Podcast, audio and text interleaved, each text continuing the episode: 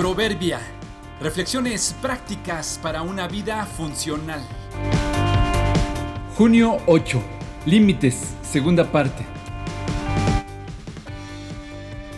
Una persona sin límites es un peligro andando. Aunque los detestamos, estamos necesitados de ellos. No nos gustan, pero son necesarios. No sería posible funcionar adecuadamente sin tener límites establecidos. Desafortunadamente, en la mayoría de los casos, no los alcanzamos a ver y valorar adecuadamente. Hay algo interesante que sucede dentro de nosotros frente a ellos. En el fondo, sé que los necesito, pero por fuera me niego a aceptarlos. Hay una lucha constante entre estas tendencias. Un adolescente que comienza a estar fuera de casa por las noches y está aprendiendo a conducirse, grita por dentro pidiendo que le pongan límites. ¿Lo dirá a sus padres? Claro que no. ¿Lo agradecerá ahora? Regularmente no.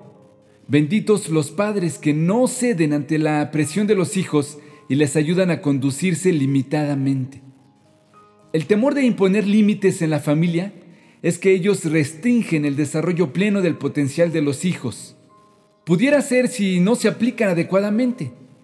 El peligro de no establecer límites es que cuando se encuentren con ellos fuera de casa, no sabrán cómo manejarlos o cómo responder ante quien se los establece.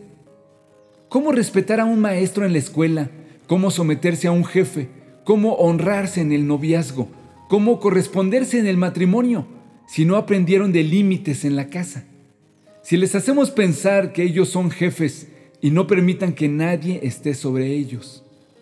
En la edad temprana, los padres justifican a sus hijos o más bien a ellos mismos diciendo que son hiperactivos, que tienen déficit de atención, que tienen sueño y una lista bien ensayada de cómo justificarse uno al otro.